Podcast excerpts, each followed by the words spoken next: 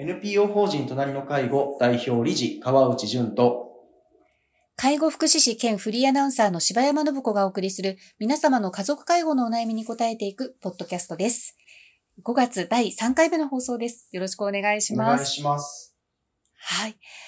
あの、先週は、あの、まあ、ヤングケアラーの話題だったり、はい、あと、まあ、連休明けにね、こう、家族からのご家族が、まあ、帰省をした後、こういろいろ出てくるんじゃないか、みたいなお話をね、うん、あの、してたんですけれども、今回あの、川内さんが、えー、読売新聞で4月15日に、あの、ウェブニュースで報じられた、あの、コロナで孤立の介護、心の中で何度もごめんなと母の首を絞め、食卓殺人で男性が猶予判決を受けたという、あの、岡山県で起きた、ね、あの、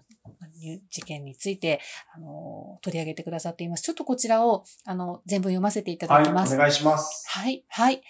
えー、岡山県の河川敷で去年8月、56歳の男性が末期癌を患う83歳の母親の首を絞め殺害する事件がありました。うん、男性はコロナ禍で仕事を失い、一人で母親を介護していました。孤立を深める中、母親は死を望み続け、最後にありがとうと口にしたといいます。3月に食卓殺人罪などで執行猶予付きの有罪判決を受けた男性は、どうすればよかったのかと今も自問し続けています。岡山地裁の判決によると、男性は去年8月23日の未明、岡山県内の河川敷で母親から頼まれ首を紐で絞めて殺害し遺体を放置しました。3月15日に懲役3年、執行猶予5年を言い渡された後、岡山市の厚生支援団体のサポートを受けて暮らす男性が取材に応じ、その日まで起きたことを語りました。男性は高校卒業後、県内の工場に就職したが、25歳の頃交通事故に遭い、重いものを持てなくなり退職。その後、職を転々とするようになったといいます。結婚し子供もいましたが、40歳前に離婚。実家で両親と共に全盲の兄の世話をしていましたが、数年前に父親と兄が相次いで亡くなり、母親と二人暮らしになっていました。そうした中、2020年コロナ禍が襲いました。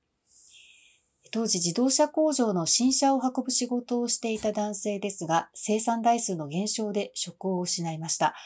追い打ちをかけるように母親に乳がんが見つかりました。治療費がかさんで生活が苦しくなり、自宅を売、自宅を売却、仕事を探したが、50歳代の年齢がネックになってなかなか見つからず、21年の2月、生活保護を受給。ほどなく母親の癌が肝臓に転移しました。病状が進行するにつれ、母親は迷惑をかける前に殺してと口にするようになりました。母親は兄の世話で苦労し、同じ思いをさせたくないと考えていたといいます。男性はついに付き添い、生活の世話をしながら、そんなこと言うなと励ましました。しかしコロナ禍で周囲との交流もなくなる中、自身も追い詰められます。おかんを殺して俺も死ぬわ。そうか。悪いな。えー、2021年8月22日の夕方、電車で現場の河川敷に向かいました。子供の頃、毎年大阪まで花火を見に行ったな。橋の下に座り日付が変わるまで思い出を語り合いました。翌23日の午前2時頃、男性は母親が自宅から持ってきた紐を母親の首に巻いたが、手が震えて二度失敗しました。何度も心の中でごめんなと謝りながら、おかんの首を絞めた。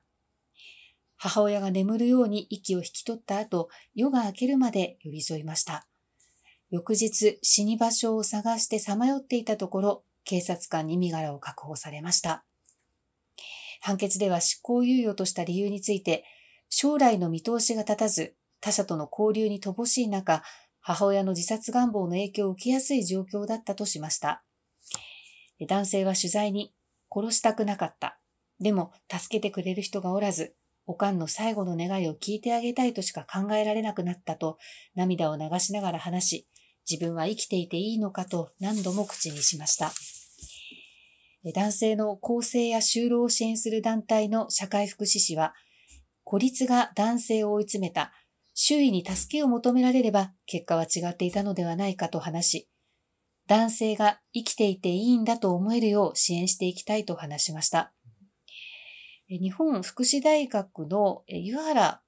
教授のお話も載っています。コロナ禍で介護を取り巻く環境は一変し、どこでも起きうる事件だ。心身が疲れ孤立すると冷静な判断ができなくなる。家族に死にたいと言われ続けると、それも解決策だと思ってしまう。本人から声を上げられないことが多いが、サインを見逃さず、自治体や民間団体などが相手の立場に寄り添った支援をしていくことが重要だという内容ですね。うん、なんか、前回もね、あの、あのケアラーもそうですが、こうやってこう、なかなかね、声を出せずに、うん、まあ、こう、苦しんだ末にこういう悲劇にね、及んでしまうってことが、やっぱり、あの、ここでクローズアップされてきてますよね。そうですよね。えー、まあ、まずこのニュースを通して、まあ、皆さんにお知らせしたいのは、こういったその、まあ、介護に紐づいた、その家族に対する、まあ、虐待、ないしはこれ、まあ、殺人まで行ってしまうわけなんですけど、まあ、食卓殺人っていう風な見方もあるかなとは思うんですが、えー、こういったものが何か世の中の猟奇的なというか、えー、対岸の火でというか自分には関係のない何か、えー、大きなこう異常な世界の中で起きているというふうに捉えられがちなんですけど、どうでしょうか？このニュースを見て、このストーリーにどこか皆さんの生活に押し込んだ時にこの違和感みたいなものを感じたでしょうかということです。あの、つまり私たちの生活の地続きの中でこういったことが、あの、いろんな不幸が重複して重なっていくと、いくらでも私たちの社会というのはこういった人を生み出してしまう、こういったケースを生み出してしまう社会なんだろうなと思うんです。で、まあ、ね、何度も触れられているそのコロナ禍というものが、あの、なかなか人との交流、または何かその、助けを求め、えー、にくくしているというか、発見されづらくなっているそういった状況もあるんだろうなと思ったときに、はい、まあ、当然、なんでしょう。この方のエピソードも後半の方に行けば行くほど、その状況は壮絶になってはいくんですけれども、いやいや、もっと手前のところで、えー、私たちは気づく必要があるんだろうなと思うんです。えー、私たちの気持ちの中にどこか、いや、お母さんのために仕事を辞めてまで介護をするなんてなんて素晴らしい息子さんなんでしょう。とか、え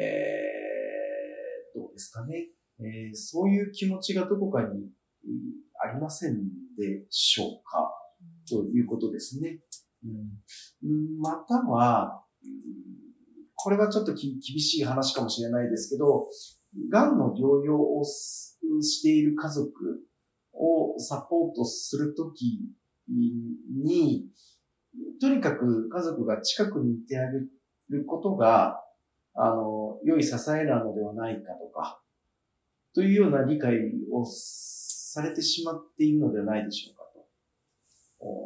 言うと、このストーリーから果たして、それが本当の、こう、なんでしょうかね、えー、あるべき姿なのかどうかということは、改めて立ち止まる必要があるだろうなと思っています。うん、あのー、お母様を憎くて、えー、首を絞めているのではなくて、えー、お母様を大事に思う気持ちが、この、の事件を起こしているということにも、あの、改めて着目いただけるといいだろうなと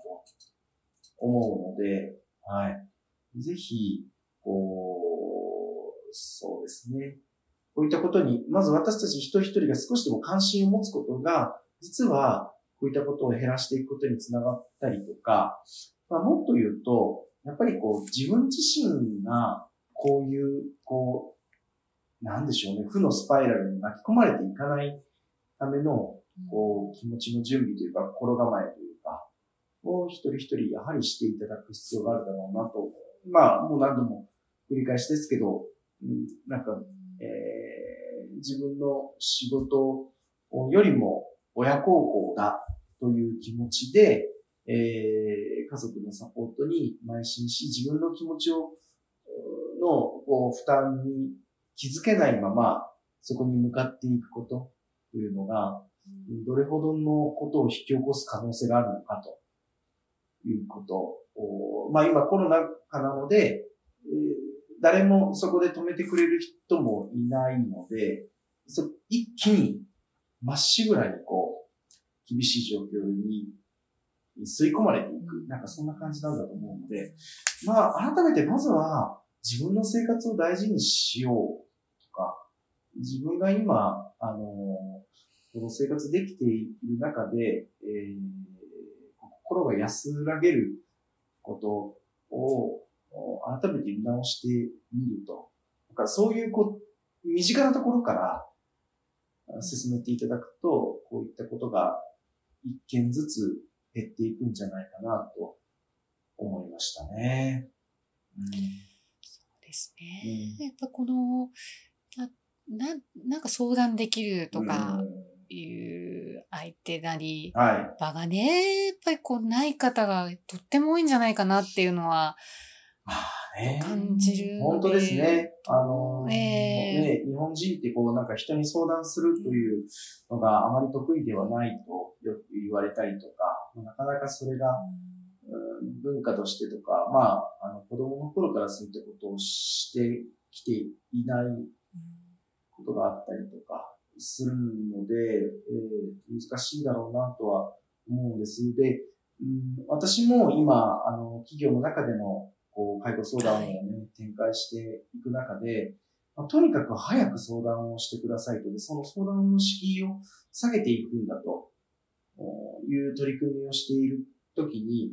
非常に効果的だったのは、まあ、あの、はい、その上司の方ですよね。上長の方が、その大変そうな部下を見つけたときに、とにかくそれは相談するべきなんだと。いうこと。こういったこの周りのおせっかいな声かけですかね。これが非常に響くんですよね。で、いやいや、あの、私はまだそんなに大変じゃないと思ってたんですけど、いや、なんか信頼している同僚上司からそういうふうに言われて、うん、あの、何を言ったらいいのかわからないんですけど、今日とりあえず予約してみたんですって言って、あ、そうなんですね。で、まあ、じゃあ、取り串黒でも何でもいいので、まずはなんか今、ふと気持ちに引っかかってることとか、まあ、今今は大丈夫だけど、10年後を考えたときに心配になることとか、まずは話してみてもらっていいですか？っていうふうに言うと、まあ、ゆっくりお話しいただいた結果、これは今もしかしたらすぐにでもやった方がいいかもしれませんよね。いうことが見つかることだってたくさんあるので、うん、なので、そういう相談が増やせるような仕組みが実は、まあこういった虐待や殺人というものを減らしていくことに、まあつながるだろうなと思うし、まあ改めて一人一人にとってそのよりよく生きるっていうとちょっとこう、大げさな言い方かもしれないんですけど、いや、まず自分の生活大事にししていこうというような、えー、気持ちになれる場を一人一人がどう確保して、それが自己責任じゃない。ような社会というのは本当にで豊かなんじゃないかなと私は思うんですけどね。うん、そうですよね。うん、本当ですね。今のこの、ね、超高齢社会の日本だからこそね、このこの感覚をなんか変えていきたいなってやっぱり思いますよね。そうですね。本当にそう思います。仕方ないではなくていうね。そうですね。そうですね。はい。はい。はい。はい。ありがとうございました。ありがとうございました。皆様の家族介護に関するお悩みを募集しております。ラジオネーム、年齢、性別、家族介護のお悩みを、ラジオアットマーク、老人介護 .com までお送りください。